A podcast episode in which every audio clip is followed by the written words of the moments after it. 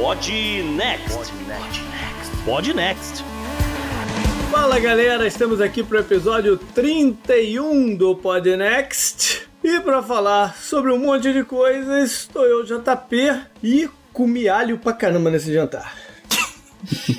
Cuidado a azia, JP. Aqui é Gustavo Rebelo e eu confesso que toda vez que eu ouço falar em Nagorno Karabakh, eu confundo com Nanda Parbat do Hazal Ghul. Nossa! É.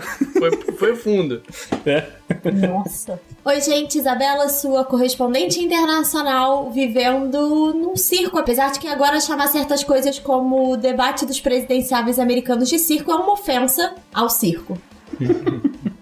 E falando em debate, só para esclarecer para os ouvintes que a gente vai voltar a falar de debate, a gente vai falar mais de eleições dos Estados Unidos. Pelo timing, a gente escolhe, acabou escolhendo um assunto um pouco melhor, é, um pouco mais contundente, um pouco mais importante e relevante do que dois velhos gagás se degladiando. Beleza, Sem mais delongas, bora pro programa, JP. vamos nessa. A pauta quente é, na verdade, requentada. Armênia e Azerbaijão voltaram aos conflitos e nós deixamos vocês atualizados. Amy Coney Barrett é a personalidade da semana, tendo sido indicada pelo presidente Trump para ocupar a cadeira deixada por Ginsburg na Suprema Corte Americana. A gente explica todas as consequências dessa onda conservadora também na Suprema Corte. Nesse episódio, temos entrevista. Camila Maia nos conta um pouco sobre a quarentena obrigatória na China e ainda mais. Que o Brasil é o maior exportador de carne bovina do mundo não é novidade. A ninharia que se recebe pelo produto está na coluna de estatística dessa semana. Bolsa Família, Renda Brasil, Renda Cidadã, não importa o nome e o drama continua. De onde sairá o dinheiro para financiar o novo programa de redistribuição de renda? O mercado está mega insatisfeito com a mais nova proposta e eu explico tudo. Minas de Jade em Mianmar poluindo corpos d'água são a coluna de meio ambiente. Infelizmente, temos mais uma semana com o obituário cheio. Timothy Ray Brown, Sabah Al-Ahmed Al-Sabah e Kino aparecem nessa semana. Uma aldeia na Romênia elegeu seu novo prefeito, que na verdade já estava morto. Como assim? A gente explica tudo na coluna do Bizarro. E como sempre, fechamos com chave de ouro, com a agenda histórica e as nossas dicas da semana. Vambora?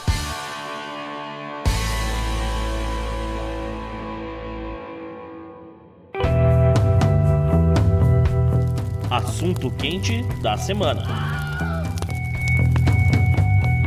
Bom, vamos retornar a um assunto que a gente pincelou, né? A gente sentiu que podia dar merda lá atrás e fizemos um programa falando sobre conflitos que estavam se desenhando. Um deles escalonou, que é o embate entre Armênia e Azerbaijão, que tem como não o escopo uma região chamada Nagorno-Karabakh, uma região que no, no desenrolar da, da antiga União Soviética, né, de novas fronteiras, acabou ficando dentro do domínio do Azerbaijão, mas que lá mora uma maioria de etnia armena. É, vamos passar por como tá essa confusão e tentar desvencilhar aí o, o, o imbróglio. Gustavo, a gente tocou em alguns pontos né, naquele programa, a galera pode escutar, é o episódio 20. É importante que escute, né? Quem não ouviu, escute. Quem, quem quiser relembrar, dá uma passada por lá. Mas ficaram alguns pontos que a gente pode complementar, né?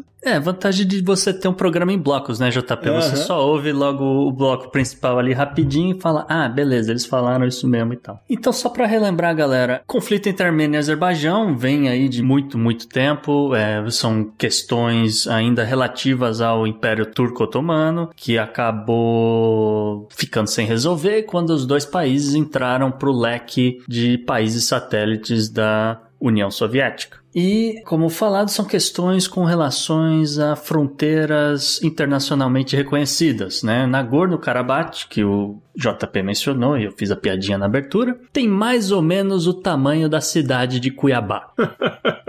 E, e vale lembrar que, para eles, eles são um país independente. Sim. né, que não é reconhecido, mas para eles são um país independente. É, eu vou fazer uma pausa dramática aqui, mas é, realmente é uma cidade do, aproximada do tamanho da cidade de Cuiabá. Só que a diferença é que Cuiabá tem quatro vezes mais habitantes do que Nagorno-Karabakh. Então, Nagorno tem mais ou menos uns 150 mil pessoas na região. E aí, como, o JP já se adiantou, a comunidade internacional reconhece que esse território pertence ao Azerbaijão, mas é uma maioria de etnia armênia a Armênia que desde a década de 90 praticamente governa sozinho a região, é quem cuida, né, que faz o policiamento, que cuida questões de saúde, questões de educação, etc. Olha aí, esse, esse é um fato que eu não tinha visto. Sim. A soberania do Azerbaijão. Sim. Mas quem de fato apita por lá é a Armênia. É, quem bota grana lá é a Armênia. Ah, entendeu? Aí. Tem muito disso nessa região de que a área delimitada é de determinado país, mas a maioria étnica ou as raízes históricas tem mais a ver com o outro, né? Então você tem essa questão de ah, quem é que bota o dinheiro, mas quem é que governa, e aí vai gerando esses. É, que normalmente são mini conflitos, e esse aí claramente está escalando. Isso. E aí, é, como você falou, questões históricas, né? Os armênios, eles enxergam a região de Nagorno como se fosse a sua lendária província de Artsakh. Eles, inclusive, usam a palavra Artsakh. Às vezes alguém vai ler, vai achar alguma coisa, vai estar tá isso por conta da galera da Armênia, que seria, assim, parte de um reino ancião, né? Aquela coisa até meio mística, para né? dizer assim. Enquanto a população azeri diz que o território da área de Xuxa é deles por direito desde o século XVIII. Achei que vocês iam fazer alguma piadinha com a é, Xuxa. É, eu tô, tô, começando a pensar no, no, no, no, no exército de paquitas que eles vão mandar pra lá, mas tudo bem. Não, eu fui lendo essa pauta e as referências à cultura pop são incríveis, assim, vocês vão encontrar várias nas redes sociais, gente, relaxa. Bom, então, o Azerbaijão ele tem uma população de maioria muçulmana e etnia turca, como a gente já explicou. Já os armênios, eles é, têm uma maioria da população que é cristã e etnia armênica. É uma coisa meio única. E só para lembrar, um, uma grande representante dessa etnia é justamente a Kim Kardashian, que vira e mexe tem tweetado pedindo pra galera baixar um pouco a bola, deixar disso, deixar de confusão, etc. Tem sido uma grande embaixadora da paz nesse conflito. Se o Dennis Rodman é o embaixador nas questões da Coreia do Norte, a Kim Kardashian é a representante aqui que, tentando negociar a paz na, em Nagorno-Karabakh. A Armênia é um país que tem muitos recursos naturais, mas esses recursos, na verdade, são ouro, prata, cobre e o que a gente tem chamado, né, as pessoas têm chamado de terras raras, né, que são usados para fazer chips de computador mais avançados, etc. Uhum. Opa! De novo, 5G na parada, JP. É, pois é. Já o Azerbaijão tem petróleo e gás natural. E há interesses é, dos seus aliados que esse petróleo, esse gás natural sejam escoados para a Europa. A gente vai chegar nisso depois. Uhum. Historicamente, a Armênia tem alianças para comprar armas tanto da Rússia quanto de Israel. Isso vai ser relevante também no, no final desse, dessa pauta. Enquanto que o Azerbaijão ele está fechado com o Irã e com a Turquia. O Azerbaijão, ele tem uma condição de ser caminho de oleoduto uhum. ali pela região de conflito. E essa também é uma questão aí que está entre tá envolvida. É, o Azerbaijão está entre as 20 maiores reservas naturais de petróleo e gás do mundo. Só uhum. para assim, não é uma Arábia Saudita, mas tem uma quantidade razoável. E vende para a Turquia a maior parte dele. Acaba vendendo depois para Europa, né? Justamente essa ponte, etc, e potenciais gasodutos, que nem você falou. Uhum. Meio que uma alternativa a questões da Rússia, que meio que leva a nossa próxima discussão aqui, que é o que, que mudou desde o programa 20 para cá. Pois é, lá quando a gente fez o programa, a gente focou mais na, na, na questão histórica do conflito só porque é, é, não é a primeira vez que eles estão se batendo. Isso aconteceu já dezenas de vezes desde que o grande acordão pós-União Soviética aconteceu. Né? E a gente falou que poderia ser mais um e tal, mas tomou uma outra proporção porque começou a se entender um pouco melhor quem que estava mexendo os pauzinhos para essas coisas acontecerem. Uhum. Então a gente já falou aí os dois principais players da brincadeira. Sim. Que, que não, é, não são mais a Armênia ou o Azerbaijão. Eles vão cumprir seu papel até quando for interessante para Turquia e Rússia. Então a gente vai tentar a, agora entender o que que interessa a cada um, como cada um está mexendo nessa brincadeira. Exatamente, JP. A gente até até chegou a falar no, lá no programa 20 que realmente Armênia e Azerbaijão não se bicam, se detestam e estavam se matando por conta própria, mas ficou claro que os dois, na verdade, são dois proxies, né? No caso uhum. aqui, a Armênia da Rússia e o Azerbaijão da Turquia. É uma espécie de guerra fria entre os dois países. Uhum. Essa ideia de guerra proxy, né? É, que nem os meninos falaram aí, tem essa coisa de guerra fria. A ideia é que quem tá efetivamente lutando não são os dois países que estão na linha de frente, né? Os interesses estão muito mais por trás aí. Então, para quem não conhece o termo, fica aí a referência. É, é você usar um terceiro para passar uma mensagem que você quer passar, entendeu? Mais ou menos essa é, é a ideia. Isso. E, e, Turquia e Rússia não estão se batendo há muito tempo, né? Você volta lá atrás, por exemplo, em questões da Síria, com a Turquia tentando expandir o, o território para o sul, e, obviamente, sendo contrário à retomada do regime Assad, enquanto a Rússia, obviamente, foi lá e tirou o cara do limbo, né? Porque tinha caído o governo durante os conflitos na Síria. E depois a coisa acabou se expandindo justamente para a Líbia, e aí, novamente, você tem a, a, a Rússia apoiando um governo de coalizão, enquanto a Turquia tem mandado lá seus, vamos dizer, seus mercenários, né? A galera fazer uma, umas escaramuças lá para ajudar justamente o califa Haftar. E agora a coisa chegou em Nagorno. E para piorar, que isso foi uma das coisas que começou a aparecer desde julho, foi o Erdogan, presidente da Turquia e praticamente um ditador no país hoje, que saiu começando com, com várias declarações, várias frases de efeito, falando coisas do tipo: o Azerbaijão é uma nação irmã, né? um ataque ao povo azeri é um ataque à Turquia. Como se a Turquia fosse superpotência, né, também. Exatamente. É, na região ele tá tentando se colocar como uma potência da região. Né? É, né? Mas assim, essa coisa de falar ah, um ataque a essa nação é um ataque a mim, de novo, é uma referência à Guerra Fria em que você tinha por trás duas grandes potências e realmente muitos armamentos. Isso aí é muito. Tem que de discurso, o próprio JP falou, a tentativa de se construir como uma potência regional. Mas assim, vamos lá, né, Erdogan? E é uma coisa muito louca, porque assim, a Turquia, tudo bem, é parte da OTAN, etc. E aí foi lá e comprou mísseis antiaéreos da uhum, Rússia. Da Rússia. O que acabou melando a compra de jatos F-35 dos Estados Unidos. Uhum. Que aí falou, cara, não vou te dar jato meu para você testar com o armamento do inimigo e depois descobrir alguma coisa ali que pode furar a defesa do, do jato, da tecnologia e tal. E aí cancelaram, né? Os Estados Unidos cancelou a compra, já distribuiu os F-35 para vários países, inclusive a Força Aérea Americana acabou comprando alguns. Mas a, nessa parada contra a Rússia, a, a, Turquia tá meio que sozinha, né? A OTAN meio que olhou de lado e falou: não tenho nada com isso aí. E falando então em, em grandes ditadores, né, JP? Você não hum. pode deixar de lado de falar agora o, o czar, né?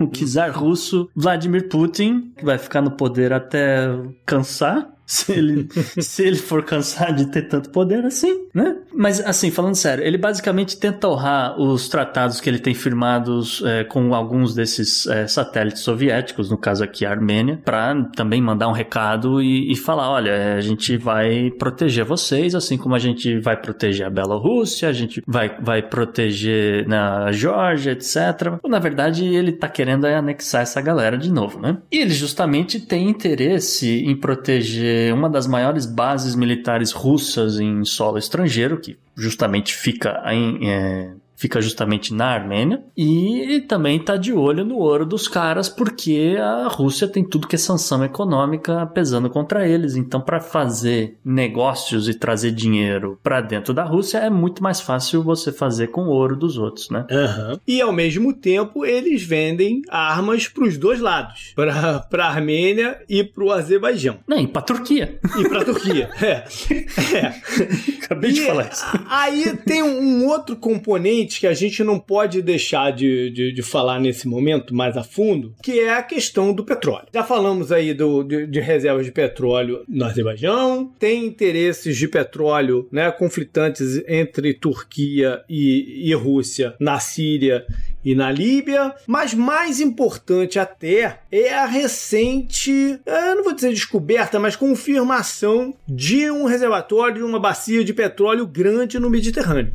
Essa bacia tá indefinido ainda quem é que vai poder meter a mão nisso. Uhum. Existe um consórcio de alguns países que proeminentemente tá lá a Grécia e a França, mas tem Egito, tem uns outros ali. Tecnicamente brigando, o Chipre. O Chipre brigando por isso. E a Turquia, que diz que é meio que no pedaço dela. É, cheguei Entendeu? primeiro. Cheguei primeiro. Não, e é, e é meio que no pedaço ali marítimo mais perto dela, da área de Uhum. influência dela e tal. Então, essa é uma questão que vai ser deliberada durante um Uhum. bom tempo. A Rússia, por sua vez, também tem interesse nessa parada. Sim. Porque, primeiro, que a Rússia fornece óleo para a Europa. Gás, né? Né? O gás. Gás o gás é- natural é muito, é, ma- é muito é mais, forte pesado. o gás, mas petróleo também, né? E, e outra, a Rússia tem medo também que o, o, o preço do petróleo, né? hum, Se, é que tem medo não, ela, é- é- ela precisa que o preço, a gente já falou isso desde acho que do programa não, Uhum. ela precisa que o preço do petróleo esteja num patamar que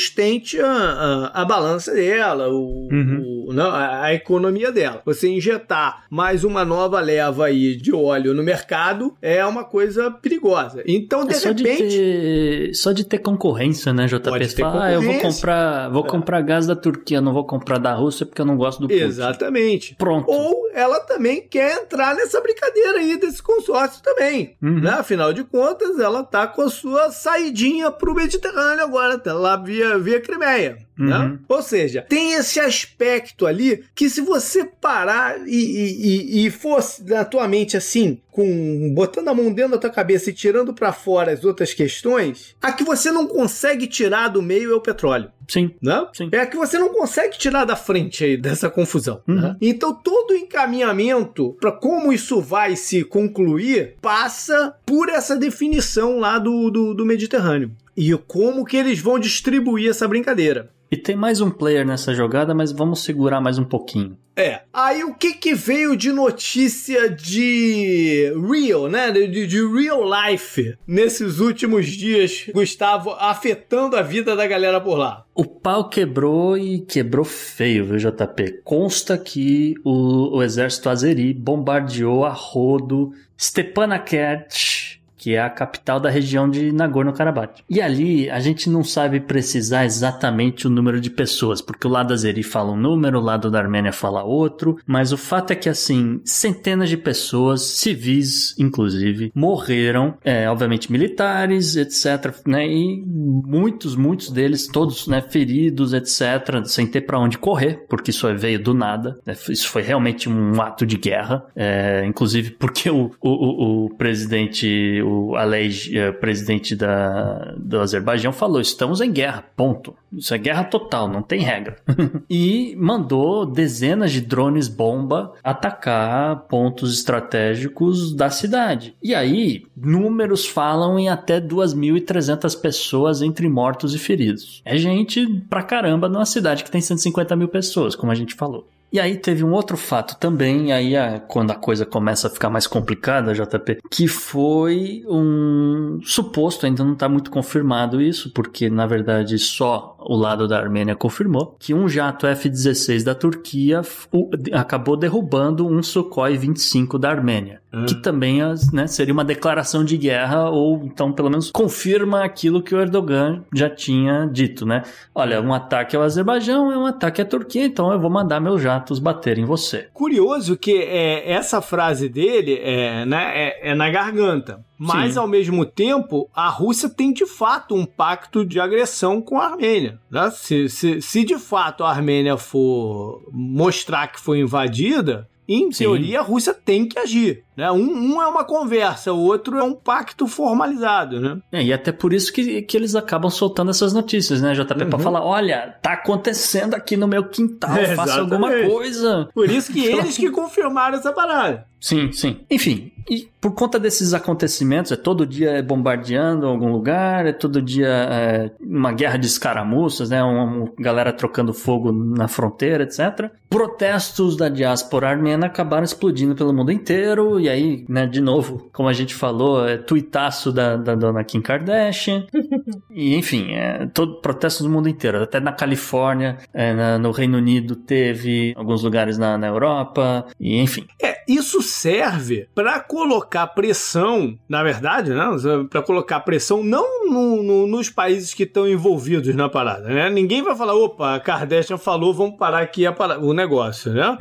Mas é, esse tipo de protestos levam a, por exemplo, Estados Unidos, é, Europa terem que dar algum tipo de posicionamento, uhum. né? Porque tão, tão, tem gente lá dentro falando, ó, oh, tá acontecendo lá, vai intervir, né? Hum, o que, que vocês vão fazer? Então eles têm que dar algum posicionamento. E aí a gente vai chegar na próxima parte da brincadeira aqui, Sim. que é tentar pensar de onde pode vir a conversa de, de acabar com essa parada, porque é um, é, um, é um conflito, como o Gustavo falou, tá morrendo gente e não é pouca gente, né? Sim. Que é quem, na verdade, sofre com, essa, com, com essas. Uh, Barbáries, né? É, não, não, e com essas tramas geopolíticas, né? Quem acaba sofrendo de verdade é a população local a população, que tá lá. É. Né? Uhum. Alguém tem que, tem que olhar e falar, pô, né? vamos, vamos, vamos resolver essa parada aqui pra menos gente sofrer, né? Já, já basta todo mundo tá sofrendo sofrendo na Síria, na Líbia, por, por, por todo lado. Vamos, vamos tentar minimizar. É, e aí é justamente a Rússia se colocou como possível mediadora do conflito, mas.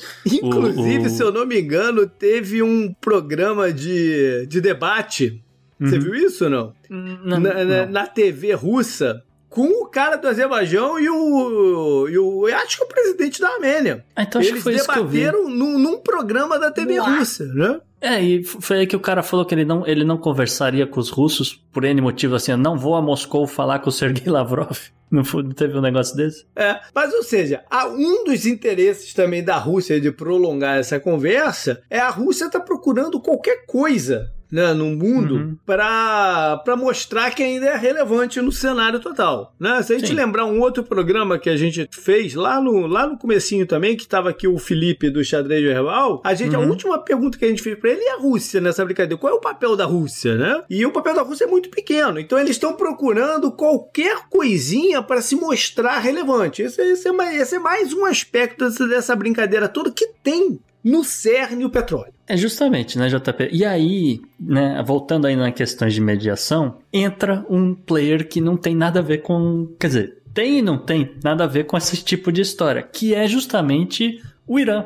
É, o Irã, ele é um caso à parte, porque o Irã tem população de origem armênia e tem população de origem azeri. Uhum. E, e, essa semana, no meio dessa confusão toda, rolou, né, a gente falando em protesto, rolou um protesto da galera que tem né, parentes na Armênia falando, ó, para com isso, tal, não sei o quê. E ao mesmo tempo, rolava o, pro, o protesto do outro lado de Teherã, da galera dos, dos azeri falando, não, pode desocupar, uhum. pode desocupar a área de Nagorno aí, que isso aqui é nosso, é do Azerbaijão. O Irã provavelmente é um caso parecido desse com a Ruth, que queira mostrar alguma relevância na região, né? E de repente quer também beliscar alguma, alguma fatiazinha de alguma coisa aí, né? Qualquer coisa ajuda, né? É, a situação é, é. do Irã, o Irã tá sufocado por milhares de sanções econômicas, é, seja dos líderes do, do país, seja do, uhum. do país em si. Então qualquer coisa, qualquer ajuda, qualquer, sei lá, vai me dar uma duas toneladas aqui de ouro, o outro vai me mandar 30 barris de petróleo por dia. Tá ótimo, entendeu? Já tá ajudando pra caramba. a situação do Irã. E aí, o que a gente pode chegar né, como conclusão desse negócio, né, JP? A, a Rússia quer, como eu falei, que o preço do petróleo né, não sofra variações para baixo. Então, um, algum acordo que venha uh, ocorrer vai ter que levar isso em consideração e vai querer beliscar alguma coisa aí. A Turquia, uhum. que é a mais interessada nisso tudo por causa da questão do Mediterrâneo, está provavelmente aumentando o poder de barganha dela para essas questões. Uhum.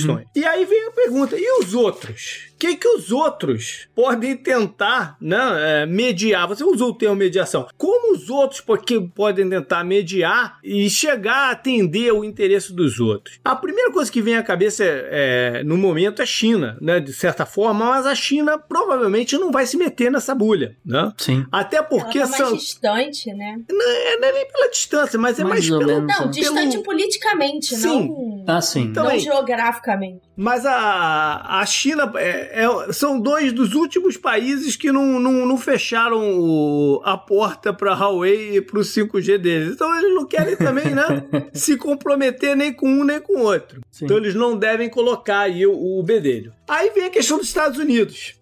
Hum. Os Estados Unidos está com uma posição meio de não querer se meter. Parte é porque não, né, a gente tem imagina... eleição rolando. É, e não, aí tem é, eleição. A gente sabe que o Trump não tem... convém não convém mandar tropas para guerra em, em meio Exatamente. à eleição. Então, Ao mesmo tempo, a gente sabe que o Trump tem um certo rabo preso com, com, com o Putin e de certa forma com o Erdogan também, é. porque afinal de contas tá, meio evidente que é muita coincidência, né? Que quando ele tira os Estados Unidos lá da Síria, abrindo o espaço para Erdogan entrar, teve uma, uma Trump Tower sendo aprovada em Istambul. Enfim, tem, tem, tem rabo presos aí na, na, na parada, né?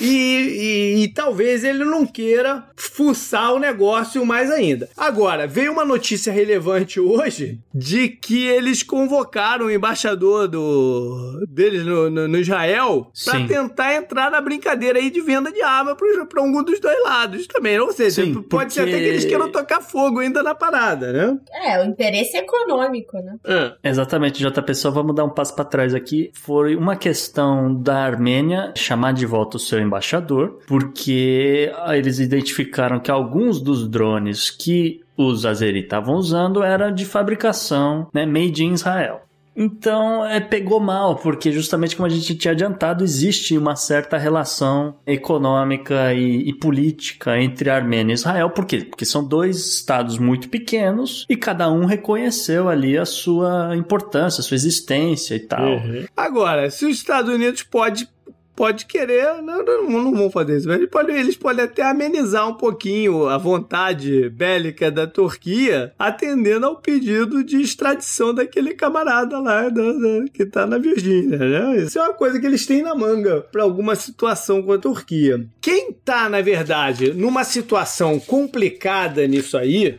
é a comunidade europeia porque eles vão ter pressões locais, né, para intervir, e eles têm interesse direto nessa questão lá do Mediterrâneo, especialmente França e Itália, né, tem interesse direto nessa, nessa questão do óleo por lá. A Merkel tentou, em julho, se meter no meio, mas também tirou um pouco o time de campo, porque ela viu que o pepino é, é grande. Então a União Europeia está numa situação difícil. Eu não sei o que que eles cederiam nessa questão do Mediterrâneo para acabar com essa confusão. É, vai ficar muito, vai ser muita questão do quanto que eles vão permitir que a Turquia explore uma área que é ali meio cinza, né? Mas um é. pedaço é da Turquia, um pedaço é da Grécia, outro pedaço é do Chipre. E aí tem a questão da Líbia, que também é uma, uma coisa similar, né? O quanto que de influência a, a Turquia vai poder exercer ali na, no país. Aí você tem a questão do norte da Síria e, e, e, de novo, tem uma questão aqui eh, de trazer um, fazer um gasoduto, trazer gás natural, petróleo, etc., do Azerbaijão para Istambul para distribuir para a Europa. Então, é. complicado. Mas é. enquanto isso, né, JP, é, fica aí a dúvida se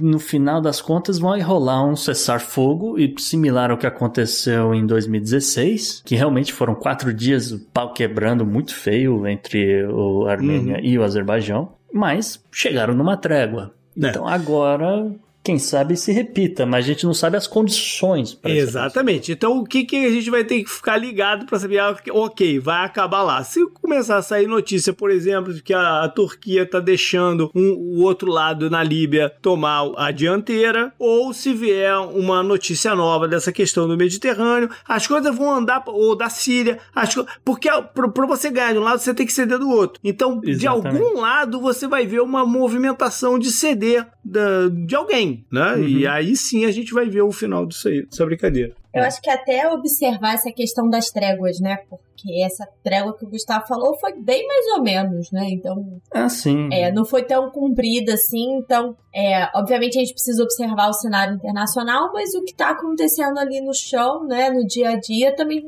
pode determinar mudanças aí até no posicionamento desses players maiores. Vai ver o poço de Lázaro realmente tá ali na região. e aí a gente fala assim: ó, tá entre você aqui, Putin, tá entre você, Erdogan, vocês vocês que querem governar pro resto da vida, fica aí com o poço, mas deixa a galera em paz, né? Up next. Up next. E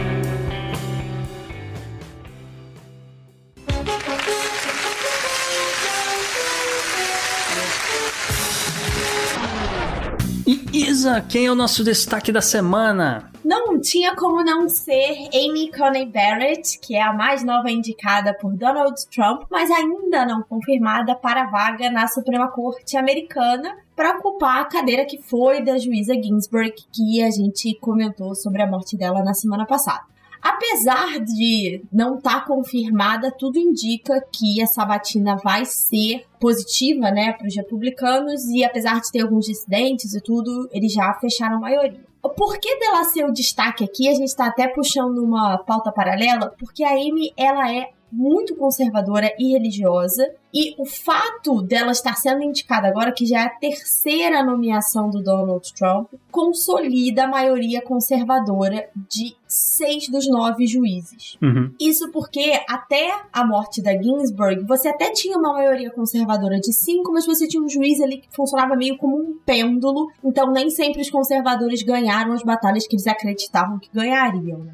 É, o John Roberts. Exatamente. Então, assim, depois de 27 anos, porque a, a, a Ruth Ginsburg era muito vocal em relação a liberdades individuais e diversas questões aqui que a gente ainda vai puxar um pouco aqui. Então, é curioso a troca, né? Assim, não é curioso, não é surpreendente de nenhuma forma, mas a gente tá trocando uma super liberal por uma super conservadora. É, depois de 27 anos, que realmente a corte vai perder esse equilíbrio, né? Isso, pois é. Então, Quais são essas consequências práticas? Então, a primeira delas, e que possivelmente vai ter o maior impacto nesse primeiro momento, é uma decisão no caso chamado Texas versus Estados Unidos, que Estados Unidos aí, na verdade, é um conglomerado de outros estados, que tem a ver com a, uma decisão de apelação da segunda instância contra a obrigatoriedade de multas no caso do Affordable Care Act, que é conhecido como Obamacare, que garante, né, o que obriga várias seguradoras a oferecer planos, as pessoas a terem, então aquela discussão toda de você ter um sistema de saúde universal americano. Então, se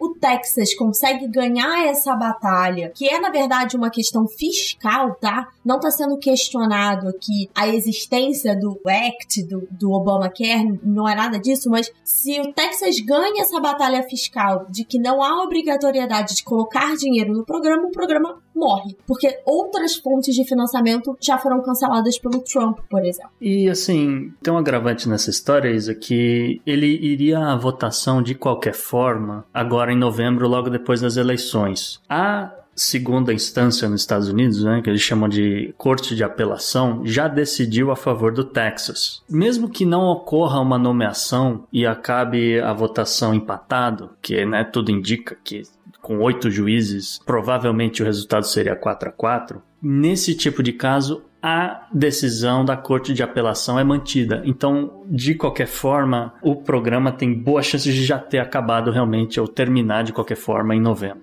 Exatamente. Mas assim, esse é um dos casos que talvez seja o primeiro, né? Que é o que já, como o Gustavo falou, já estava registrado para ser votado em novembro. Mas em novembro também tem eleições americanas. E o Trump já disse, abre aspas, que só perde a eleição se houver fraude. E com isso a chance de uma judicialização do pleito desse ano é gigantesca. Assim como a gente viu em Bush versus Al Gore em 2000. Mas agora, como a gente já falou, a maioria é conservadora. Três dos nove juízes foram indicados pelo Trump. Então, assim, a gente. O que, que vai Existe uma disso? tendência de lealdade. Né? É, uma tendência de lealdade. E é, a gente vai até falar, né, da, de um pouco da diferença do, da Suprema Corte Americana pro STF no Brasil, que tem isso, né? Tem essa coisa de ser leal ao partido, ao presidente que te indicou. Mas para mim, essas duas brigas que estão aí na mídia, porque são ainda para 2020, elas são muito pequenas perto dos meus temores pessoais do que a indicação da Amy Barrett vai significar. Ela, como juíza federal, ela já tomou decisões, por exemplo, que iam contrárias a direitos de imigração, no caso, tomando decisões a favor de deportações, garantindo imunidade a policiais, então, que a gente também já trouxe aqui, né, várias vezes, e a questão da, da, da Barrett ser uma ultraconservadora religiosa, eu tava conversando com o Gustavo isso essa semana, não necessariamente vai afetar Roe versus Wade, que é o direito ao aborto nos Estados Unidos. Ela mesma já falou que acha que a reversão do caso é muito difícil. Mas a gente tem visto desde a aprovação de Roe versus Wade que uma série de batalhas que chegam ao Supremo são parecidas com esse caso do Texas. Não está sendo questionado aquele direito, mas estão sendo colocadas tantas barreiras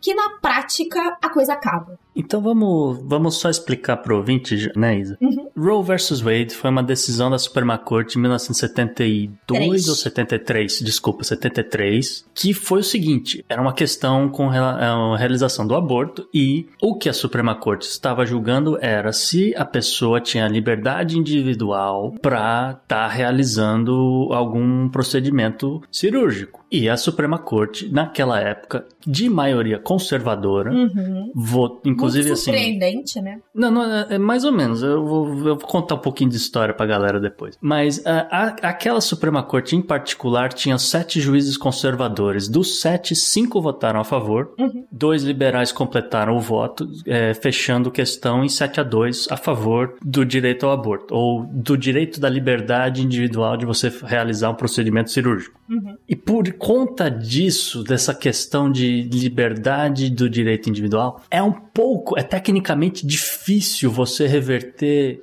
Roe versus Wade. Eu não estou dizendo que é impossível, só estou dizendo que é um pouco difícil. Por quê? Porque abre precedentes para outros né, direitos, lib- é, direitos de liberdade individual dos Estados Unidos, como por exemplo porte de arma, né, ou questões de é, é, obtenção de certos armamentos por parte da população, conforme garante a segunda emenda. É, pra mim, a, a própria Amy, que é eh, ultraconservadora, acha difícil reverter Roe versus Wade, mas o que a gente tem visto desde 73 é que os casos que envolvem a questão do aborto que chegam ao Supremo, eles não revertem a decisão, mas eles aprovam, por exemplo, amplo eh, diversas leis estaduais que criam muitas dificuldades, estados que hoje só tem uma única clínica de aborto, estados que obrigam diversas questões, né? Então tem todo um debate de ciência que o argumento que é usado nesses estados não, não tem base científica e tudo. Então, assim, a gente tá falando de aborto porque se- tem se falado muito porque a gente tá falando de uma juíza, mulher muito jovem, ela tem 48 anos, e nos Estados Unidos a posição na Suprema Corte é vitalícia. Você até pode Uhum. aposentar antes, mas em geral ela é vitalícia. Então, se ela chegar, por exemplo, aos 80, ela vai ter feito aí 30, mais de 30 anos na corte, então ela vai influenciar ainda por muitos anos. E outras questões que podem ainda surgir, né? E que podem ser judicializadas sabendo que vai chegar a uma corte conservadora. Então, os estados às vezes forçam isso, sabe? Forçam a passagem de uma legislação, sabendo que vai chegar ao Supremo e no Supremo, tendo uma maioria conservadora consolidada, eles vão acabar. Ele passa a valer o, entre aspas, common law, né? A lei Exatamente. comum do país. Tudo bem, isso tudo é considerando que ela realmente vai assumir a cadeira que tá vaga. Agora a gente tem que lembrar que isso também ainda não é um done deal, né? Existe uma, uma, uma média de 67 dias, essa é a média de confirmação da posição no, no Supremo Tribunal. Uhum. A gente tem que considerar o momento, Sim. né?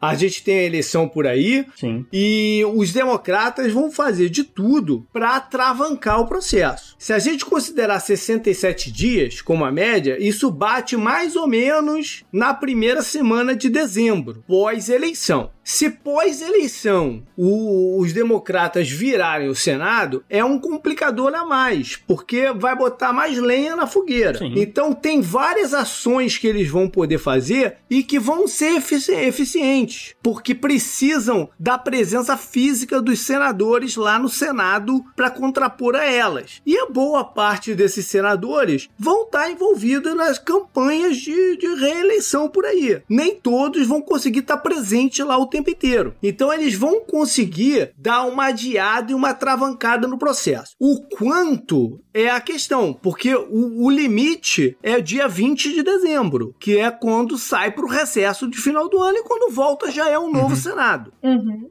Então tem todo um processo aí pela frente para isso ser realmente efetivado. Então a gente tem que manter o olho nessa situação, porque o pau vai quebrar lá no Senado. É, mais ou menos, viu, JP? Assim, sim, eles vão tentar travancar e tentar adiar o máximo possível com essa data de 20 de dezembro em mente, sim, é verdade. Porém, abriu-se um precedente na nomeação do juiz da Suprema Corte, justamente o juiz Gorsuch, uhum. por conta de um filibuster, né? Filibuster uhum. é quando você trava o Senado lendo textos, horas, etc. Uhum. Que já também já caiu também esse negócio há muito tempo, mas abriu-se um precedente por conta do, do, da nomeação desse juiz, que era justamente você não precisa mais de uma maioria absoluta do Senado votando a favor do cara, você só Sim. precisava de uma, de uma maioria simples. Sim. É, essa maioria parece que tá sendo consolidada, que já se consolidou, na verdade. É, a maioria eles vão ter, a maioria eles vão ter, porque... Na é... verdade, nem, assim, nem maioria, tecnicamente, eles precisam ter, eles precisam ter 50 votos. É, exatamente. Porque em caso de empate, em caso de empate, o... Eles têm os votos. O negócio é se vão conseguir colocar a votação dentro do prazo, porque os democratas vão tentar fazer, colocar coisas na frente, que eles têm como fazer, e aí para tirar essas coisas da frente precisam estar os senadores em plenário. Então tem uma série de coisinhas que sim, eles sim. podem mexer, até judicializar algumas coisas. A Câmara pode mandar para o Senado algumas medidas que passam a ser prioritárias em cima disso. Então eles têm várias coisas que eles podem fazer no caminho para empurrar isso para frente. A gente sabe que o quanto uhum. mais próximo chegar da eleição, isso vai parar, vai parar. Aí vão ter que pegar depois dela. Se a eleição tiver no imbróglio de quem ganhou, quem não ganhou, Exatamente. é mais complicado ainda de ter os caras lá focados na resolução do caso. Então existe um prazo. Não é um pênalti sem goleiro, entendeu? Isso tá. daí. Eu acho que essa, esse último ponto do JP vale a pena a gente chamar atenção, porque corre o risco de acontecer. Se por um uhum. acaso os democratas conseguirem enrolar dessa maneira e chegar a essa data, significa que a judicialização, a provável judicialização da eleição, vai para uma corte de número par. Uhum. E vai para uma corte de número par que pode empatar. Porque do sim. jeito que a corte está hoje, ela ainda pode sim dar empate. Você tem alguns juízes que pendulam em determinadas decisões. Então, assim, tem muita água para rolar debaixo dessa ponte. E aí, como a gente já falou, no caso de empate na Suprema Corte, a decisão da segunda instância é a que permanece. E a segunda instância tem uma centena de juízes também nomeados e aprovados já pelo presidente Trump. Exatamente. Então vai ser complicadíssimo é, é, se a eleição tiver que ser judicializada.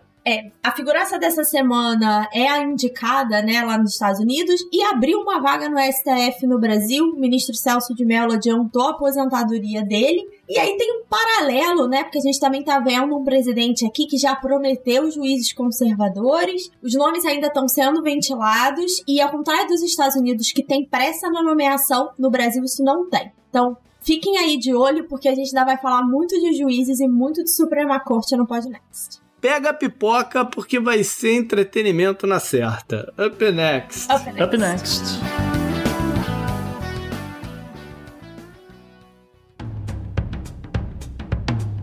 Entrevistas. Entrevista. Entrevista.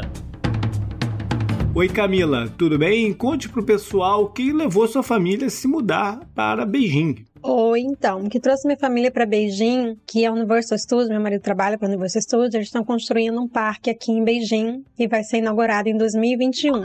Então, em 2019 começaram as obras aqui e meu marido precisou vir para acompanhar as obras, então, como duraria de um a dois anos esse período que ele teria que ficar aqui em Beijing, a família resolveu vir junto para nós não ficarmos tanto tempo separados. Vocês passaram um tempo nos Estados Unidos. É, como foi a decisão de retornar? Quanto estava no início da pandemia? Como, como foi esse processo? Nós fomos aos Estados Unidos em dezembro, passar Natal e Ano Novo com a família e retornamos uh, ah, para a China, né, para Beijing, na primeira semana de janeiro. Até então nós não tínhamos notícia do vírus, não sabíamos, não tínhamos conhecimento nenhum sobre o vírus nesse período. E mal chegamos aqui, começamos a ouvir sobre o vírus, mas até então era lá em Wuhan, eu olhei no mapa, estava longe, estava lá, estava tudo bem, não me preocupei muito. E quando chegou assim, ficar um pouco mais preocupante, foi bem na véspera véspera do Ano Novo Chinês, da, da celebração do Novo Chinês aqui. Uh, na escola do meu filho tinha um evento para celebrar o Ano Novo Chinês e aquele dia hum, de manhã a escola já mandou uma mensagem dizendo que os pais não poderiam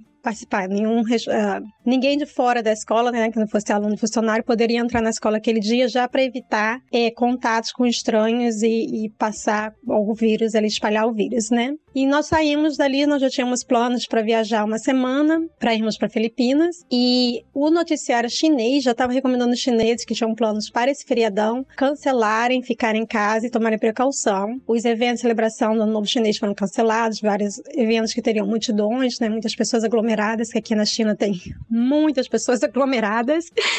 Então, os eventos do Novo Chinês foram cancelados e nossa viagem foi programada. Eu falei, ah, vamos colocar máscara e vamos, né? E fomos. E quando estávamos nessa viagem, no meio da viagem, acompanhando as mensagens, né, os noticiários e vendo que a situação estava gravando muito rapidamente, a escola do meu filho, a primeira escola do meu filho mandou um, um, um e-mail informando que eles não iriam voltar na data prevista, que era dia 3 de fevereiro, pós-feriado, né? Que a escola ficou fechada uma semana para o feriado. E que retornaria 14 dias depois, né? Duas semanas depois depois que já se tinha conhecimento que o vírus poderia ficar ali escondido com a pessoa por duas semanas. Então, botaram essa data de duas semanas para frente. Não muito depois, a empresa do meu marido mandou o mesmo e-mail. Aí eu até falei, ah, vamos ficar aqui na Filipinas, né? um país bonito, estamos aproveitando bem, vamos ficar por aqui. Só que até então, a empresa do meu marido eh, falou que poderia trabalhar de casa, mas teria que estar em Beijing. Então, nós retornamos para Beijing, acho que foi na sexta-feira 30 de janeiro, se eu não me engano, que foi na sexta-feira antes desse início de aula, né? E como estava gra gravando tudo muito rapidamente e as pessoas muito preocupadas, então os funcionários começaram a ficar em cima da Universal e a Universal liberou um voo emergencial para voltar aos Estados Unidos, né? Que até então só a cidade de Wuhan estava fechada, mas nós ficamos preocupados da situação ficar muito ruim, nós ficarmos presos aqui. Então nós resolvemos que seria melhor para a família nós voltarmos aos Estados Unidos. E outra preocupação que nós tínhamos, que nós temos um filho de 7 anos agora, na época estava com 6 anos e qualquer pessoa que apresentasse febre tinha que ir para esse hospital de febre, que eles chamavam, né? E não eram os hospitais é, internacionais que nós conhecemos, que tem profissionais que falam inglês. Então, eu particularmente morria de medo de ir para um hospital desse, que não falava idioma, ou separasse meu filho da gente, ter que ficar sozinho. Então, esse desespero de... essa preocupação de pais, né? Que fez nós voltarmos para os Estados Unidos em e chegamos nos Estados Unidos dia 3 de fevereiro, se eu não me engano. Pode nos descrever como foi esse retorno à China e quais são os procedimentos e curiosidades dessa quarentena obrigatória para quem está de volta? Quando nós chegamos nos Estados Unidos em fevereiro, nós não imaginávamos ficar mais do que 14, no máximo 21 dias nos Estados Unidos. Pegamos a malinha básica e fomos, achando que seria só o tempo suficiente realmente deles avaliarem a situação e voltaríamos. Mas já na primeira semana, os números na China subiram muito rapidamente e o tempo foi passando, foi prorrogando nossa estadia nos Estados Unidos, a ponto que no final de março a China fechou as fronteiras para os estrangeiros e mesmo nós que tínhamos o visto de não podíamos voltar. Naquela época só, só estava sendo autorizada a entrada de cidadãos chineses e de diplomatas, e alguns casos mais específicos, né? Mais exceções. Nós que tínhamos o visto de residente não podíamos voltar.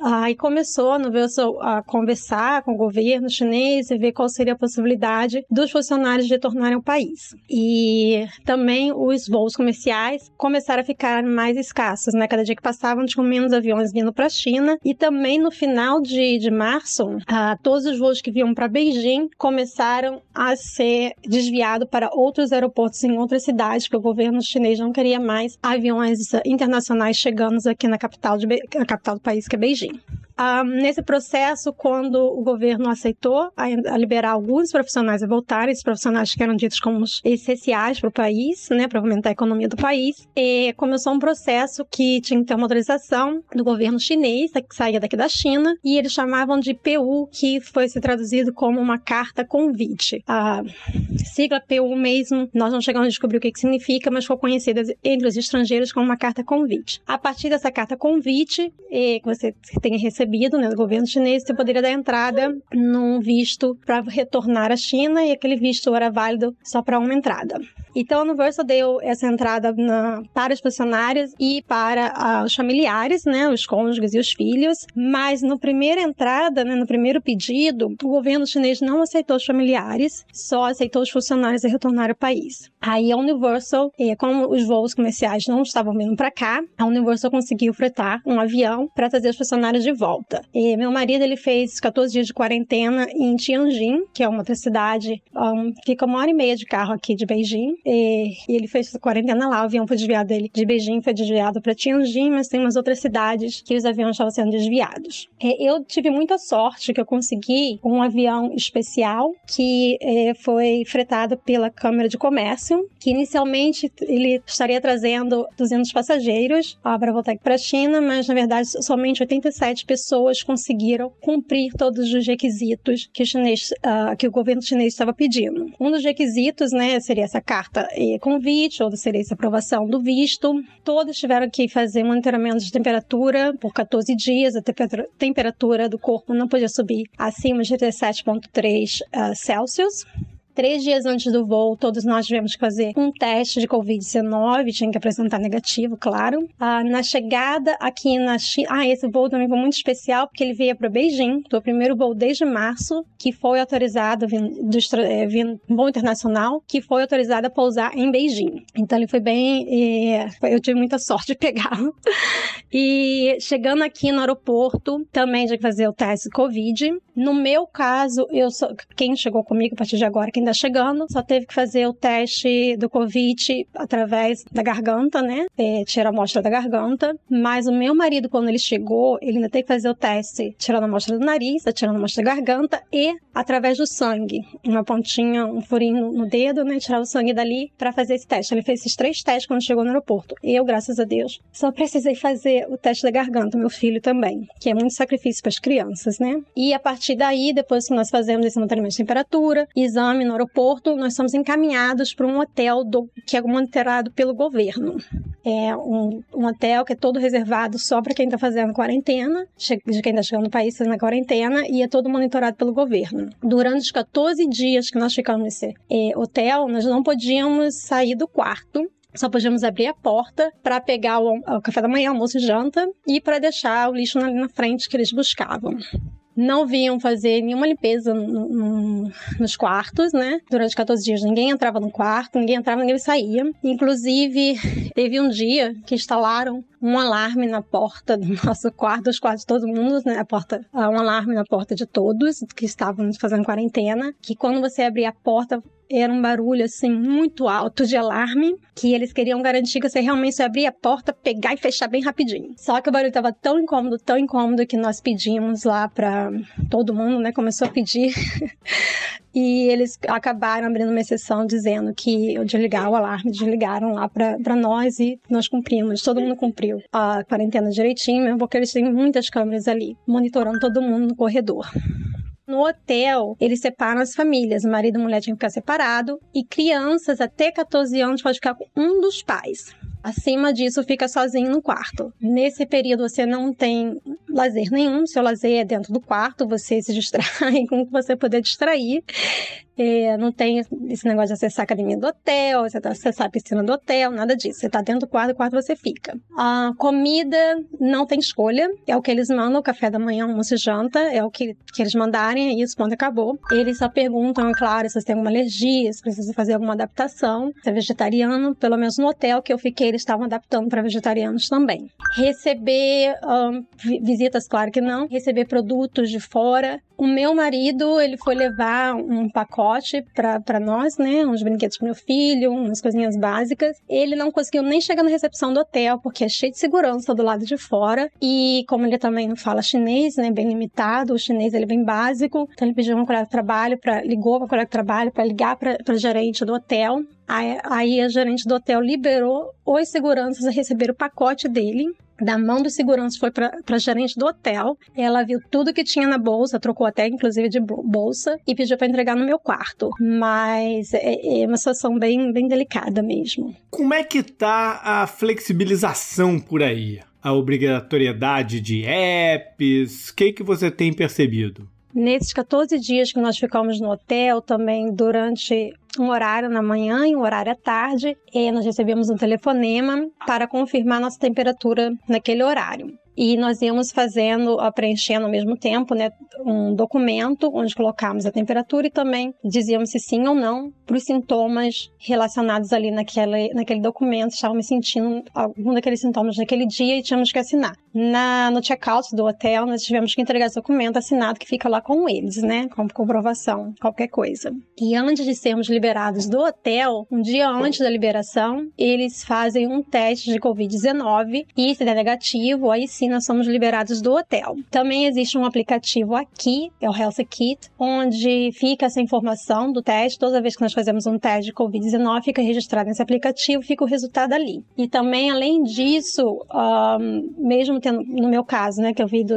um voo internacional chegando no país, chegando aqui eu já tenho que ficar 14 dias de quarentena. Então fica o meu status já de inicial, fica é, home observation, né? Tem que ficar observação em casa, esse em casa, na verdade, o hotel de quarentena, e fica então o status amarelo. Quer dizer, eu não testei positivo, mas eu vim de lugar que posso, uma situação posso ter me exposto àquilo. Então, já de inicial, o meu, o meu status era amarelo. Depois que eu terminei os 14 dias de quarentena, com teste negativo, aí meu status ficou verde. Nesse aplicativo, agora está mais tranquilo, né? Porque a situação que está bem controlada, as pessoas que estão chegando de fora têm que passar por esse processo, então as pessoas estão com mais confiança de saírem, algumas já estão nem usando máscara, e mas antes, né, um mês, dois meses atrás, todos os lugares que você queria acessar, uh, estabelecimentos, pediam para você mostrar esse aplicativo para saber realmente como é que é o seu status, se tiver verde você entra, fora isso, você não pode entrar no estabelecimento. Já tive que usar, e, após esses 14 dias de quarentena, já, já tive que apresentar esse aplicativo em um estabelecimento apenas até agora mas eu também não tô saindo tanto porque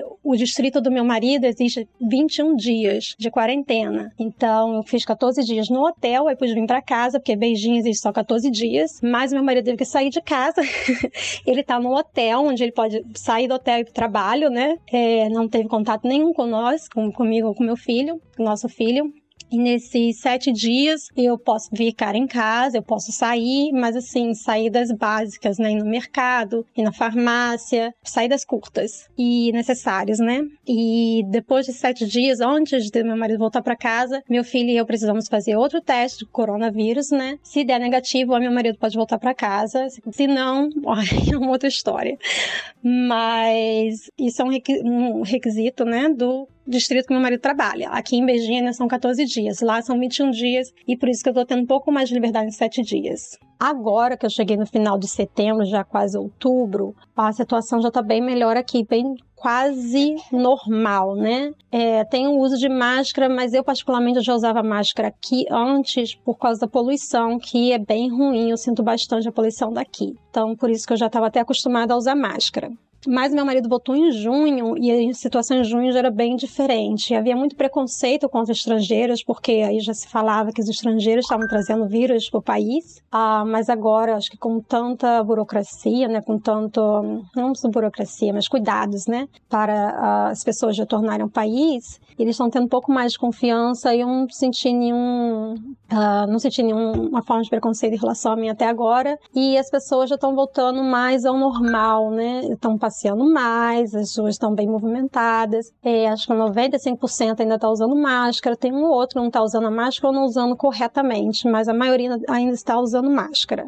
Fora desse tema, você tem um filho que é regular de idade com o meu. Como é a, o desafio de fazer a criação dele na China e o que, que você já observou? pelo fato meu marido e eu gostarmos muito de viajarmos e conhecermos outros países, outras culturas, é, nós achamos essa oportunidade excelente para o nosso filho poder conhecer um outro país, vivenciar aquele país, não apenas vir passear, né? e poder quebrar preconceitos, que é o que nós mais gostamos nessas experiências de morar fora em outros países onde nós moramos aqui, o que ele sentiu mais, na verdade, foi que agora nós moramos numa cidade maior. Talvez se nós tivéssemos mudado de Orlando para Nova York, talvez ele teria feito as mesmas reclamações no início, porque aqui nós, nós não temos carros, aqui nós andamos de transporte público. Ele reclamava de andar, reclamava do calor e tudo mais, né? Que aqui, o inverno aqui é bem frio, mas o verão também é um calor, um ar seco que é meio insuportável. Ainda mais quem cresceu acostumada ar-condicionado, ar-condicionado, ar-condicionado ar-condicionado. Seja ar-condicionado da casa, ar-condicionado do carro, ar-condicionado do, do shopping, de onde você estiver indo. E no início, a primeira escola que estudou aqui, por nós gostarmos dele estar experimentando, né, a cultura local, nós colocamos ele numa escola que era metade chinesa, metade estrangeira. É, nós não queríamos colocá-lo numa escola 100% estrangeira, porque nós queríamos que ele convivesse com pessoas locais, e não colocamos ele numa escola 100% chinesa, porque achávamos que esse é um impacto muito grande para ele, que é, chegou aqui com 5 anos, e é um idioma bem diferente, não queríamos que ele ficasse né, é, com problemas na escola, com amizades e tudo mais. Mas essa escola meio a meio também era bem rigorosa, bem rígida, é, muitas atividades, muita, muita, muita exigente, e os amigos amigos dele também, é, as crianças que estudavam com eles, ainda tinham muito chinês, que quando estava no intervalo ainda conversava muito em chinês entre eles e se sentia meio isolado. E nós acabamos até trocando ele de escola em janeiro, que ele estudou três semanas antes da escola fechar, é, por conta do coronavírus, e agora que voltou, ele voltou para essa mesma segunda escola, né, que ele está se adaptando bastante e está gostando bem. E aqui no nosso prédio é conectado a um shopping, onde tem uns, um parquinho indoor playground, e nós vamos brincar lá, ele leva ele para brincar lá e tem bastante chinês que vai e ele brinca com as crianças chinesas numa boa. O que você percebe muito aqui é que os chineses eles ficam assim admirando, né, os estrangeiros. Alguns pedem para tirar foto com as crianças. O meu filho pedem, mas agora aquelas crianças lourinhas de olhos azuis, então elas sofrem com paparazzo chinês aqui. Eles tiram muita foto dos estrangeiros. E tem sempre tem um choque cultural sempre, né? Não tem jeito. Aí tem que ficar explicando. É, e é isso que nós queríamos, né? Queríamos quebrar aquele preconceito, ensinar a entender as diferenças. Acontece assim, não julga, é, é assim que eles foram criados, é assim que eles lidam dessa, é assim que eles fazem, mas é a forma deles, respeita, né? É, assim como nós queremos que eles nos respeitem, nós temos que respeitá-los, principalmente quando nós estamos dentro da casa deles. Então, então é, choque cultural sempre vai ter, não tem jeito, mas nós estamos amando morar aqui. O Alex está tá mais adaptada agora. no início não foi fácil não, mas por várias razões, que deu saudade dos Estados Unidos para ele, mas agora ele tá bem mais adaptado, fica arriscando falar chinês e tá bem feliz agora também, graças a Deus.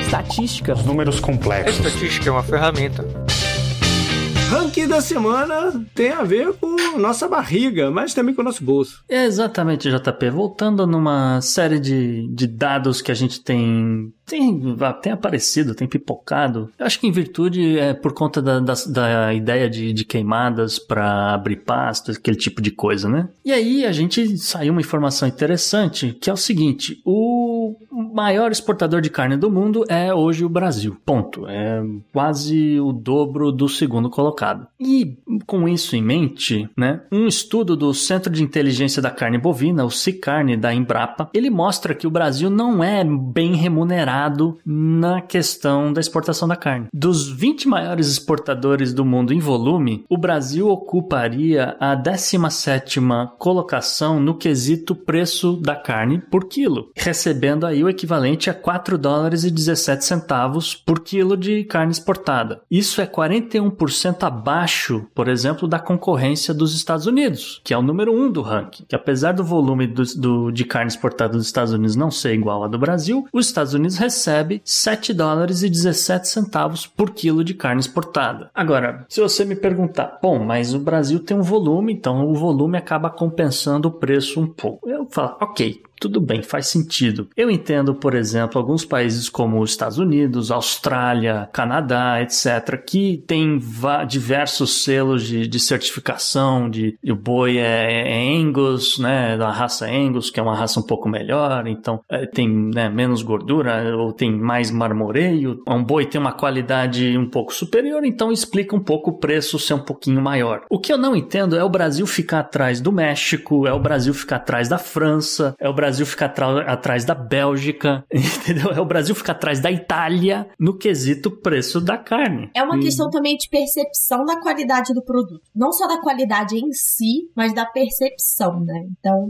acho que isso também afeta bastante a imagem que a gente também já falou isso aqui. Mas caramba. tem politicagem no meio também, né? Sempre tem politicagem no meio de uma forma ou de outra. Tudo bem, tem politicagem, JP, mas eu acho que tem uma falta de presença, principalmente do Itamaraty nessa questão. Ah, sim, porque, bem. a, porque a principal função do Itamaraty, eu sempre vou bater nessa tecla, é auxiliar a exportação, as indústrias brasileiras, a exportação, a fazerem negócios no exterior. Essa deveria ser a função zero do Itamaraty. Isso não fica nas costas só do atual Itamaraty, não. Não. Exatamente. É, é, né? Esse Itamaraty perdeu o memorando assim, de a distância, tá? Não, mas não fica nas costas só dele. Não né? fica só dele, mas olha. Mas cabe, assim, caberia a ele hoje ajudar o agronegócio, principalmente em tempos complicadíssimos, né? Em tempos que a economia, a, balança comercial precisa ser reequilibrada, a tentar fazer acordos e mostrar para as pessoas a qualidade da carne do Brasil.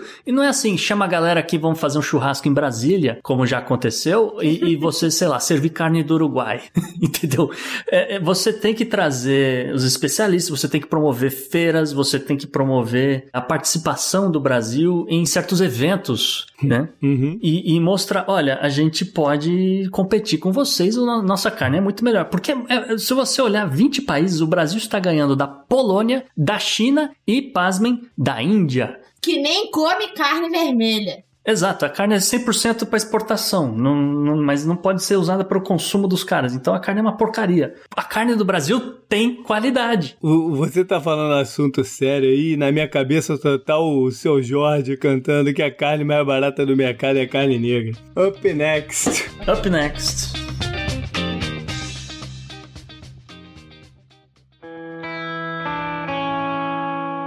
Economy. Economy. Economy. Economia mundial. E Isa, tem programa que agora mudou de nome para fazer de conta que é outra coisa, é isso? Isso, é. Como o presidente Bolsonaro falou na semana passada que não pode mais falar de renda Brasil em Brasília, ele resolveu mudar de nome, porque no dia seguinte ele já mandou voltar, né, falar sobre o assunto. E aí, como não podia falar renda Brasil, né, já que ele mesmo tinha proibido, virou renda cidadã. E aí nessa... Agora vai. Agora não vai, Gustavo. Agora não vai.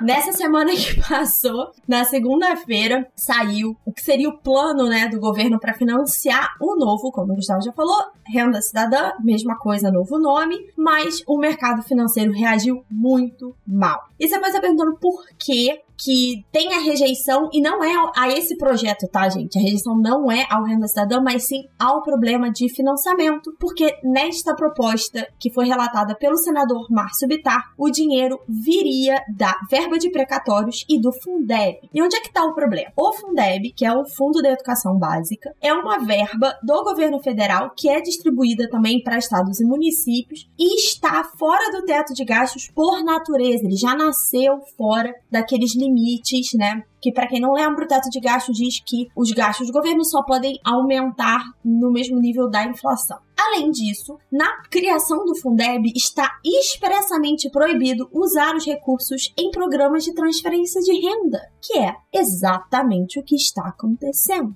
Então, isso aí, além de ser uma quebra legal e tudo, é o que as pessoas chamam da de contabilidade criativa, que nada mais é do que você conseguir esconder determinados gastos do governo sob outros nomes para que as metas e a lei de responsabilidade fiscal sejam cumpridas. E aqui vamos só refrescar a memória que essas manobras contábeis foram a justificativa para o impeachment da presidente Dilma. E com a, o teto de gastos que foi estabelecido, lembrando, pelo Temer, isso ainda tem outras consequências legais. Mas, além desse temor pelo furo do teto de gastos, que a gente já vinha falando aqui há muito tempo, é parte da fritura do Guedes, né, que a gente já citou aqui, é, e mesmo que não se use esse nome, né, gente, ninguém aqui falou de furar o teto, ninguém aqui não, ninguém em Brasília falou de furar o teto oficialmente, a parte do financiamento da renda cidadã pelos precatórios é ainda mais preocupante porque envolve a dívida pública.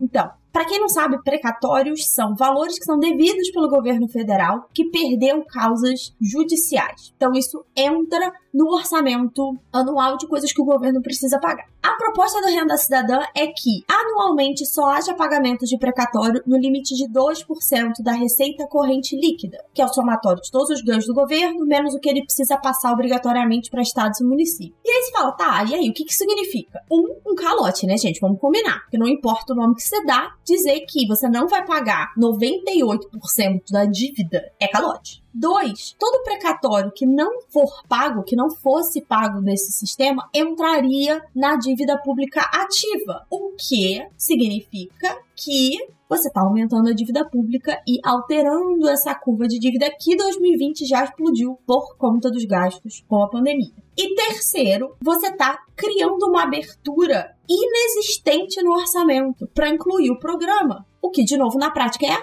estourar o teto de gasto. E isso, de novo, é crime de responsabilidade fiscal. Então, o grande temor do mercado é o que, que, isso significa de uma maquiagem das contas e o que isso realmente significa na trajetória da dívida. E vamos combinar que o Ministério da Economia e ninguém esperava reação tão forte. A bolsa caiu todos os dias desta semana, desde que o Renan Cidadão foi anunciado, e já tentou começar a amenizar o discurso. Mas os políticos não. Tanto Bolsonaro quanto Bitar se recusaram a negociar, dizer que vai ter algum tipo de reavaliação. E o Bolsonaro tentou, abre aspas, convencer o mercado dizendo que estamos todos no mesmo barco. Como quem diz, tem que aceitar porque é isso aí e vambora. Pois é. Só que assim, acho que o que tá faltando nessa questão são duas coisas para mim que tá pegando não, não só no relacionamento com o Guedes, mas em toda essa discussão do Bolsa Família, Renda Brasil, Renda Cidadão, o que você quiser chamar. Primeiro, não está havendo nenhuma disposição do governo federal de arcar com os custos políticos de cortes. Porque você poderia muito bem financiar o Renda Cidadã unificando os 27 projetos sociais que existem hoje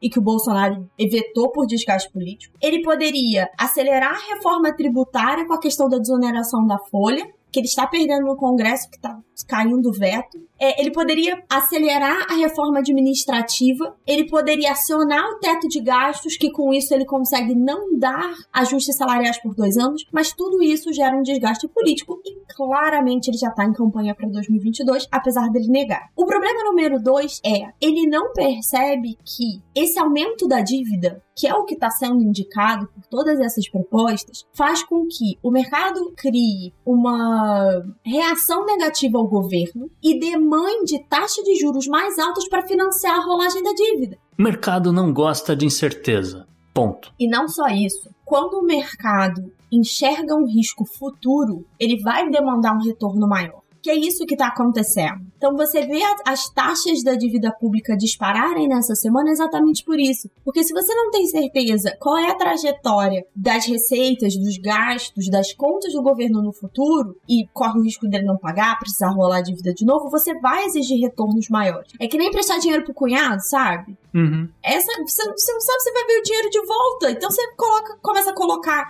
é, barreira, você coloca aumentar o juro, porque cunhado não tem juro, né, gente? Mas essa é a lógica. A tentativa do, do, do governo Bolsonaro, e a, a, figura do presidente é muito forte nisso, é encontrar um jeitinho que ele não precisa cortar de lugar nenhum e agradar todo mundo. Isso não tem como acontecer. Esse é o problema. E tem uma outra questão aqui também, Isa, que você não chegou a citar, que é o seguinte: o mercado está incerto e nem sabe se quer segurar reais. E daí a galera compra dólar e a moeda sobe. É, o real é a pior, não é a pior, é a segunda pior moeda do ano, né, em relação à performance.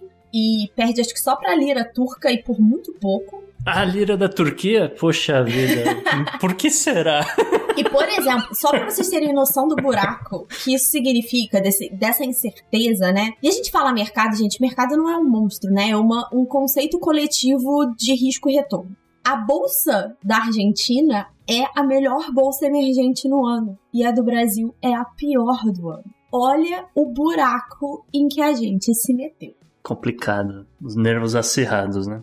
E ninguém parece que entende isso em Brasília, gente. Por favor, alguém de Brasília, ouve esse Pod Next. Por favor. É, por favor. Up next. Up next.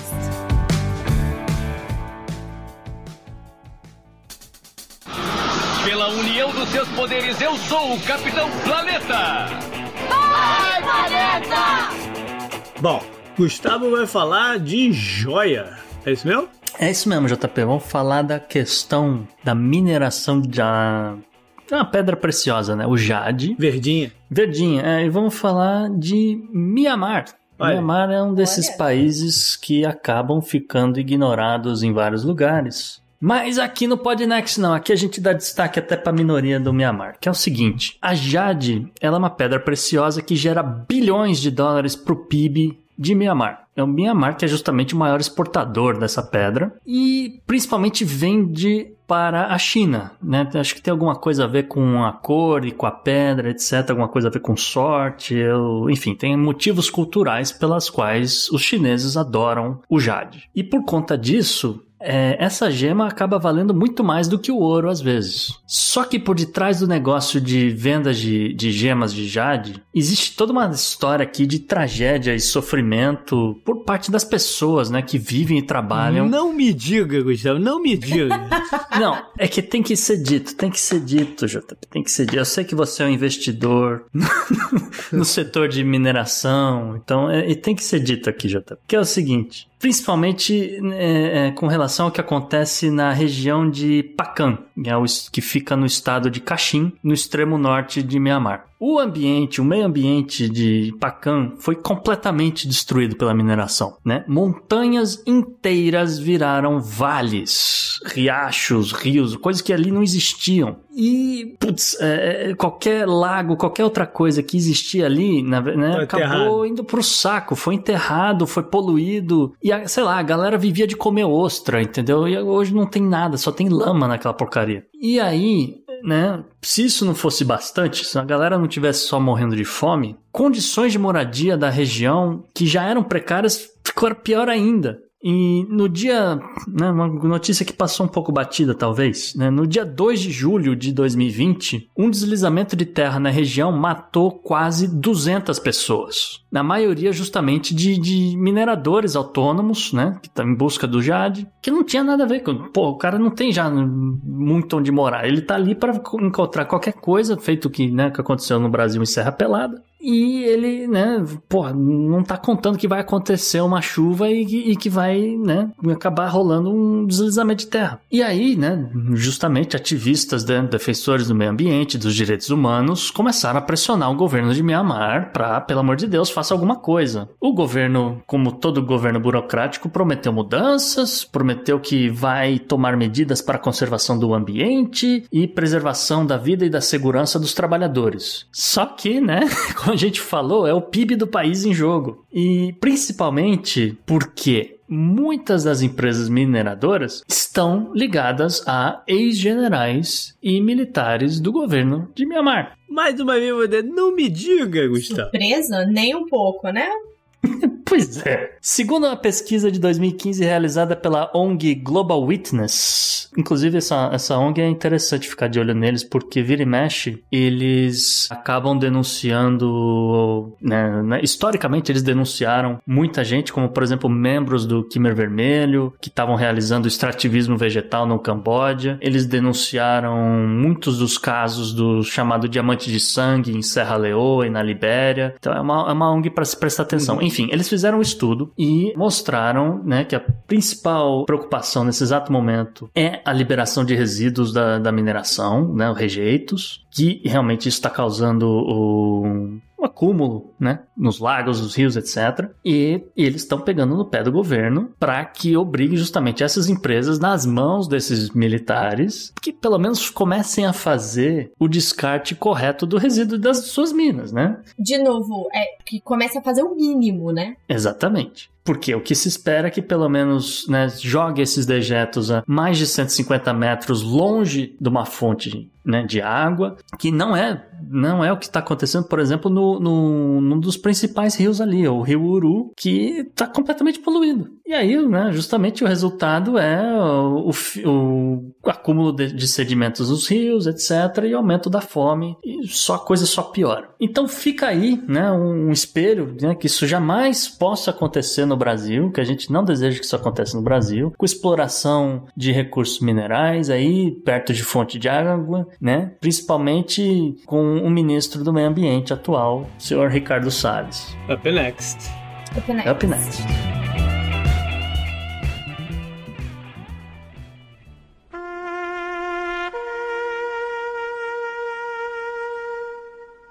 A gente tem um obituário triplo essa semana, Gustavo. E primeira, a primeira pessoa, você já mencionou ela aqui no programa.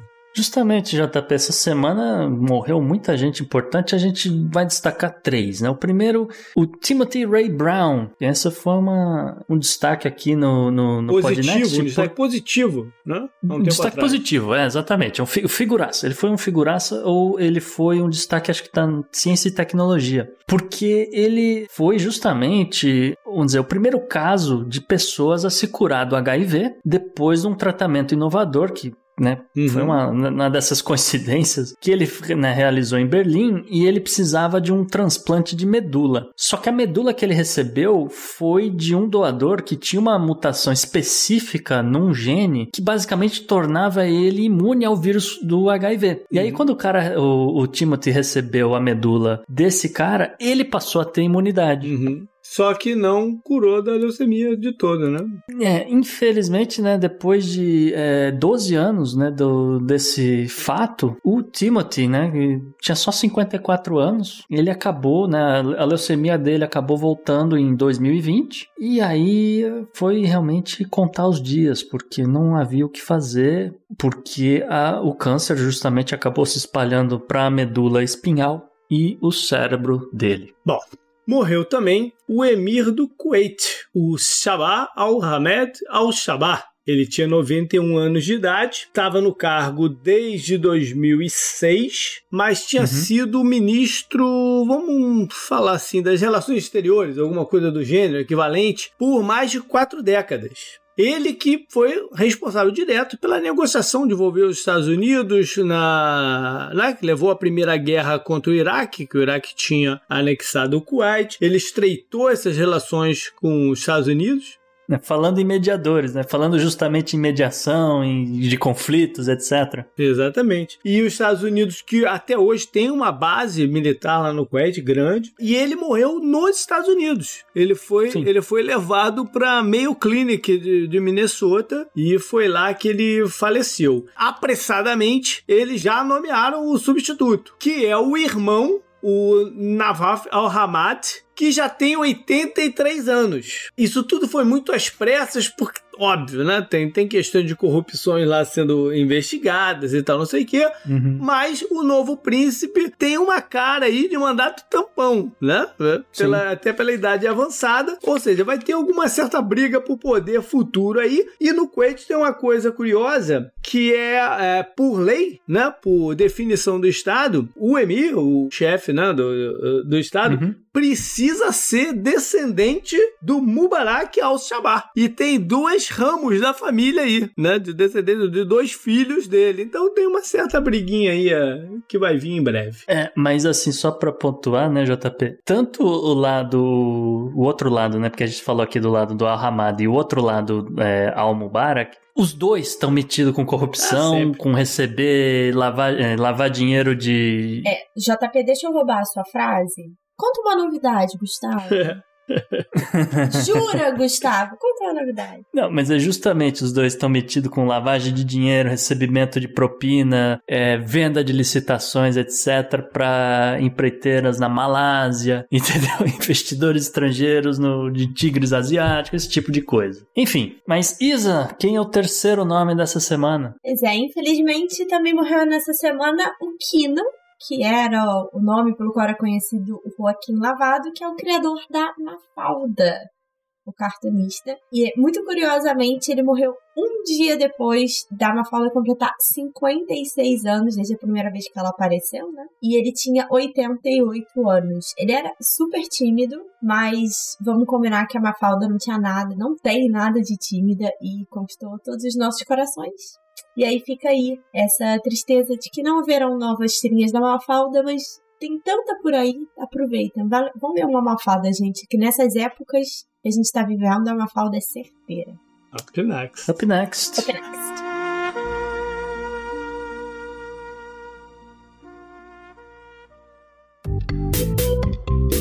Enemies are innovative and resourceful, and so are we. They never stop thinking about new ways to harm our country and our people, and neither do we. You can actually see Russia from land here in Alaska.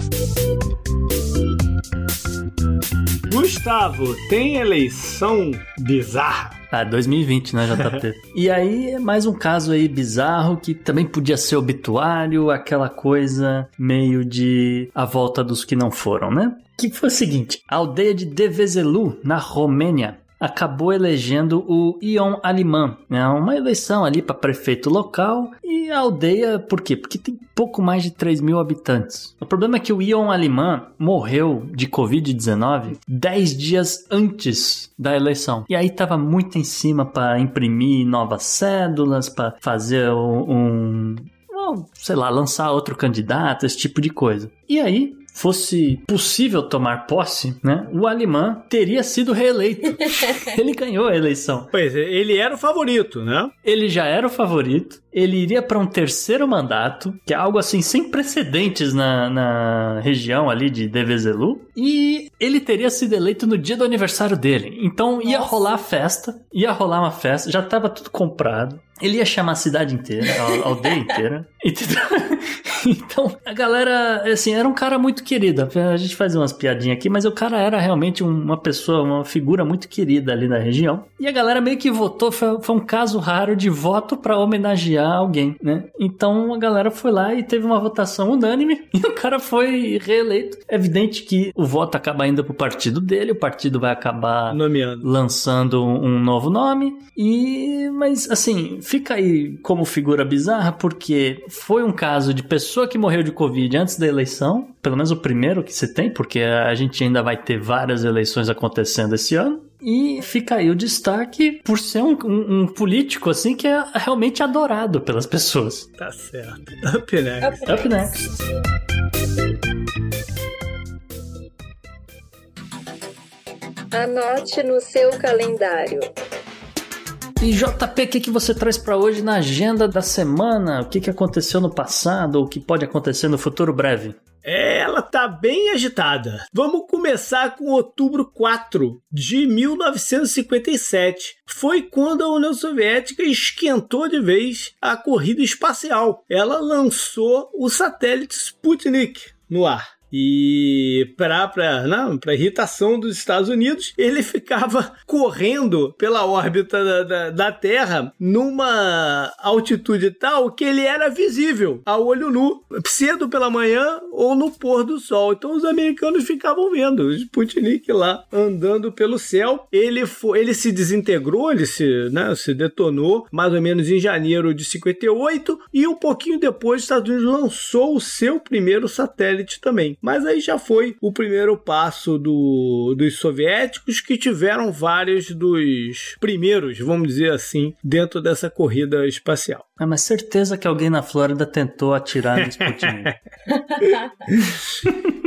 E em outubro 5 de 47 foi quando rolou o primeiro pronunciamento de um presidente americano lá de dentro da Casa Branca, transmitido pela TV. Ou seja, é o início aí, né, dessa, dessa época de reality show, né, que a gente vive de, de política foi o presidente Truman. E também no outubro 5 de 62 foi quando estreou o primeiro filme da lista enorme do James Bond, que foi o filme O Doctor No, com o Sean Connery como o Bond. Continua é. sendo o melhor James Bond, não importa quantos anos passam. Fato. Teve como Bond Girl a Ursula Andrews, né? Ficou bem famosa aí, até o... Ela já era famosa na época do filme. Uhum. E é curioso porque o, 25 filme do, do Bond ia sair nesse ano e foi um dos primeiros Sim. a serem cancelados por causa da, da pandemia. Tá com uma data aí ainda indefinida de, de lançamento. Outubro 5 ainda de 1986 explodiu um tremenda de uma confusão, um escândalo imenso dentro dos Estados Unidos, que ficou conhecido como Irã Contras. Vou explicar uhum. um pouquinho o que, que é isso por que, que tem esse nome também, que envolve o Irã, né, o país, e os Contras, que era um grupo paramilitar que lutava contra o regime sandinista na Nicarágua. Nicarágua que, é, né, que tinha um, um governo comunista ali no, no, pertinho dos Estados Unidos. O que, que aconteceu? Quando rolou a revolução lá no Irã e depois teve aquele evento famoso, né, da embaixada do, dos Estados Unidos com os reféns e tal, o presidente Carter da época colocou um embargo sobre o Irã que incluía venda de armas. Os americanos vendiam arma para o Irã. E, e esse uhum. embargo foi um embargo internacional. Né? O que, que aconteceu? Sai o Carter, entra o Ronald Reagan. Mais ou menos, eles de cara sacaram que não, talvez não tenha sido uma grande ideia, porque eles perderam uma receita grande aí de, de venda de armas para o Irã. Ao mesmo tempo, eles estavam financiando esses caras dos contras a lutar contra o governo lá na, na, na, Nicarágua. Só que o Congresso americano resolveu acabar com essa brincadeira e botou limites no quanto que o Reagan e o seu governo poderiam botar de dinheiro lá na, na, na situação dos contras. Qual foi a solução? Eles resolveram, por baixo dos panos, vender armas para o Irã, que era proibido pelo embargo que eles, mesmo Estados Unidos, colocaram, e aí usaram intermediários como Israel, Argentina, enfim, Uhum. E com os recursos dessas vendas do, de armas, o dinheiro ia por caminhos alternativos até o, os contras, até a organização lá do, dos caras. Só que óbvio que isso acabou vazando, o New York Times jogou a merda no ventilador, foi um, um baque imenso para a popularidade do, do Reagan, que era alta, ele teve a maior queda de popularidade já marcada de um presidente americano, caiu de 67 para 46%, ou seja, em número de queda é a maior. Ele depois recuperou um pouco, né? Teve uma questão aí da reeleição dele, que o Bush pai, né, o pai do, do, do Bush mais recente, é, disse que não sabia de nada, né? Não, não, nunca fui informado de, de nada Ele que estava acontecendo. Para, para, para, para, para, para, para, para, para. Você está dizendo que o ex-diretor do CIA não sabia de nada. Exatamente. Ele alegava que não sabia de nada. Hum. Só que, curiosamente, vazou também uma notícia que um, um determinado camarada chamado Amiram Nir teria colocado eh, pessoalmente eh, exposto a situação pro, pro vice-presidente Bush. E misteriosamente o avião desse cara explodiu enquanto ele estava no México fazendo lá alguma, alguma coisinha. Tá. É. Tudo muito, muito coincidência. Vocês estão né? dando teoria assim? de conspiração pros dois aqui que amam falar de teoria da conspiração. É, não, mas tem que se falar que a parada aconteceu, né? É. E, e, e, tem impactos Exatamente. múltiplos também. Por exemplo, uh, até na Argentina, eu mencionei a Argentina. A Argentina, uhum. que foi quem treinou esses caras do, do, do, dos contras e tinha esse acordo secreto com os Estados Unidos, inocentemente achou que os Estados Unidos iam é, bancá-las quando eles invadiram as Maldivas, né? O, as ilhas da Falkland. E aí a gente viu no que acabou isso daí também. É, coincidentemente, hoje que a gente tá gravando, você falou do Jimmy Carter justamente aniversário hoje é aniversário dele. dele. 96 anos, é o presidente vivo mais velho dos Estados Unidos. Pode crer. Outubro 6, 1866, aconteceu o primeiro assalto a trem dentro dos Estados Unidos foi no estado de Indiana, feito pelos irmãos Reno. Claro que trens já tinham sido assaltados, é, parados em estação, ou, no, né, ou na garagem e tal, não sei o quê. Essa foi a primeira vez que os caras pararam um trem em movimento para assaltá-lo. Ah. E, e, foi na época, né, das ferrovias é, leste-oeste, a ligação dos hum. Estados Unidos e tal. Vanderbilt. É. E eles deram a fórmula pra parada para outros tantos bandoleiros que e a parada virou moda, né? Teve até grupos famosos, como o do Butch Cassidy, que se especializou nisso e tal. Uhum. E não deixa de ser curioso. Eles levaram o equivalente a 10 mil dólares na época nessa brincadeira, que era dinheiro pra caramba. É, ainda em outubro 6, 1981, rolou um evento importante. Foi o assassinato do presidente do Egito, o Anwar Sadat. O Sadat foi um cara que ficou no poder por muito tempo, né, lá no Egito. Quando ele assumiu, ele meio que levou o Egito um pouco mais para o lado dos Estados Unidos do que para a União Soviética. Eles tinham relações com ele, ele até mandou prender os caras que tinham mais uh, o ex-diretor da, da sistema de segurança, uma galera. E ele prendeu que era mais ligada à União Soviética. Ele era popular, mas a popularidade foi caindo aos pouquinhos. Os fundamentalistas islâmicos estavam meio de saco cheio dele. Ele foi o presidente que se tornou herói até durante a guerra do Yom Kippur com Israel, né? Que tanto o Egito como o Síria invadiram de forma surpreendente, ninguém esperava. Eles invadiram Israel, tomaram terras que, que Israel tinha conseguido na guerra anterior. No final das contas, Israel retomou e ainda avançou mais ainda, mas ele terminou a parada com a moral alta, até porque fizeram um acordo de paz que foi vantajoso a ele e tal, não sei o quê. Mas o, o pessoal islâmico ficou meio bravo. E aí, anos depois, rola o, o assassinato dele durante uma parada em comemoração ao cruzamento do canal de Suez pelos egípcios e tal. Era uma parada grande. Tanto é que nesse atentado, foram tiros e mais tiros de fuzil, morreu também embaixador de Cuba, se machucou uh, ministro da Irlanda que estava lá para a parada. Foi, foi, foi um evento grande. Aí prenderam né, o, o, líder lá do atentado e mais uma galera. E vale mencionar que uma das figuras que se destacou na época lá né, é, do, do grupo que foi preso foi o Zawari, que mais que anos depois vai ser um dos cabeças da Al-Qaeda. Três presidentes americanos tiveram presente no funeral do Sadat,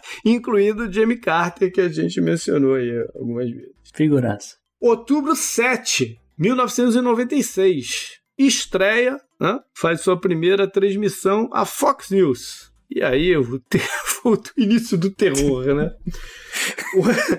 Hoje ele é, é, ele é o canal de notícias mais popular e de uma audiência nos Estados Unidos. É a fonte de informação única Sim. de uma parcela grande uhum. do, do, do, de americanos. Apoia Trump, enfim, ela tem um posicionamento bem. É, é pera, pera. É, apoia é, a direita é, nos Estados Unidos, né? Que, que atualmente, exatamente, é, é, atualmente é, banca o, o, Trump, mas é, é, mais do que tão isso. unanimidade. É, mais do que isso. Não é tão unanimidade. exatamente. Mas enfim, a gente falou aí de reality show de política, eles têm muito a ver com essa brincadeira também. Ainda em outubro 7 de 2003, ainda na política americana, foi eleito como governador da Califórnia um tal de Arnold Schwarzenegger. Uhum. É, essa eleição foi uma eleição, é, foi uma eleição meio maluca porque é, ele assume, né, foi fora de época, ele assume no, no, no lugar de um governador democrata que foi colocado para fora do, do, do, posto. Era um governador horroroso, né? Foi, é, foi a primeira vez, desde a década de 20, que algum governador foi afastado do, do cargo. Uhum. O Schwarzenegger era do Partido Republicano, apesar de ser casado com uma sobrinha do Kennedy, né? Obviamente de linha democrata. Ele ficou bastante tempo, ele ficou até 2011 como Sim. ele se reelegeu, ficou até 2011 como governador. Hoje ele tem uma, apesar de republicano, né, ser governador uhum. republicano, ele é contra vários da, da, dessas maluquices que a gente tem, tem visto. Ele, ele, ele é veemente contra esses supremacistas brancos que o presidente Trump no debate, né, não, não, não, não conseguiu, enfim. Deu uma resposta é. péssima. Pois é, não Essa é conseguiu é se desvencilhar dessa, dessa imagem. Quatro anos para treinar e o cara me dá essa resposta idiota.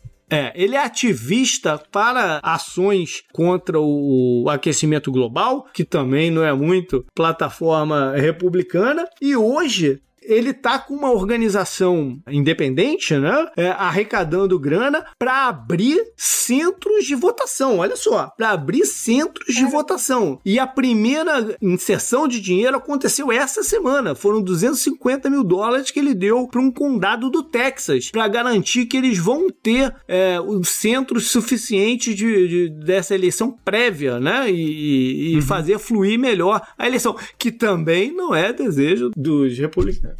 Eu tenho duas observações, JP. A primeira é de que Arnold Schwarzenegger encerrou seu mandato como governador com 53% de aprovação. Raríssimo na Califórnia. É, não, raríssimo em qualquer lugar, porque o, o cara é realmente, assim, por ser, por tudo que, né, a galera, ah, ele era só um fantoche, ele só tá. Não tem nada, o cara realmente fez um governo assim que a galera aprovou, fez um bom governo. E minha outra observação é que existe todo o. Vamos dizer, não, não chega a ser uma conspiração, mas é uma coincidência incrível que todos os atores do filme O Predador acabaram sendo eleitos para governador nos Estados Unidos em algum determinado momento. Então, estudem, estudem, é material de estudo obrigatório assistir o filme O Predador para você ver. Tô falando sério, todo mundo ali foi eleito. Só mais uma consideração: o Schwarzenegger até tinha algumas ambições presidenciais, né? Mas ele esbarra numa lei fundamental Sim. de que só pode ser presidente, você pode chegar até governador, ah, mas presidente dos Estados Unidos só pode quem nasceu em território americano. Eles tentaram mudar isso até, até ficou conhecido como emenda, o Lei Schwarzenegger tentaram passar e tal, mas não rolou e ele não pode. Porque o cara tinha é. uma aprovação monstra na Califórnia. Exatamente. Então a chance de, dele pegar aqueles 50 e poucos votos que os caras têm era enorme. É. Talvez agora com uma Suprema Corte, aí ó, tá vendo? oh. De repente aí com uma Suprema Corte nova, os caras consigam mudar esse negócio aí para permitir algum estrangeiro ser eleito. É ruim. Vai saber. Duvido. Up next. Up next. Up next.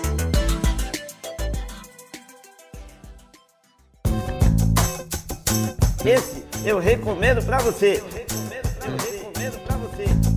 E como sempre, terminamos os nossos episódios com as nossas queridas dicas da semana. JP, o que, que você traz pra gente? É, há muito tempo que eu não falo de quadrinhos. Então eu trago aqui um que tem tudo a ver com o programa de hoje, por que não, né? Se chama Os Leões de Bagdá. É da Vertigo e ele é de um, um autor que eu já indiquei aqui pela série Saga, que é a minha predileta. Ele também escreveu, essa é uma edição única. Ele é uma parábola usando hum. leões para falar sobre problemas sociais no Iraque pós a Primeira Guerra do, dos Estados Unidos por lá. É bem bacana, é profundo. E tem lá na Amazon no nosso, no nosso link em português pra você. Boa! E você, Gustavo, o que, que você traz pra gente? Isa, eu assisti um filme recentemente, eu, eu, meio curioso, um filme de 2019 que eu não sei como é que, assim, eu perdi essa, mas é o filme chama-se Richard Jewell e é um filme dirigido pelo Clint Eastwood. É um filme que basicamente conta uma parte da história do atentado à bomba nas Olimpíadas de Atlanta de 1996. O atentado real e né, não quero dar muito spoiler, mas eu vou recomendar o filme, é, vamos dizer, pelo lado, pela atuação do FBI, né, do FBI. E assim, eu, eu vou recomendar que as pessoas assistam o filme sem pesquisar muito sobre o caso do atentado, sem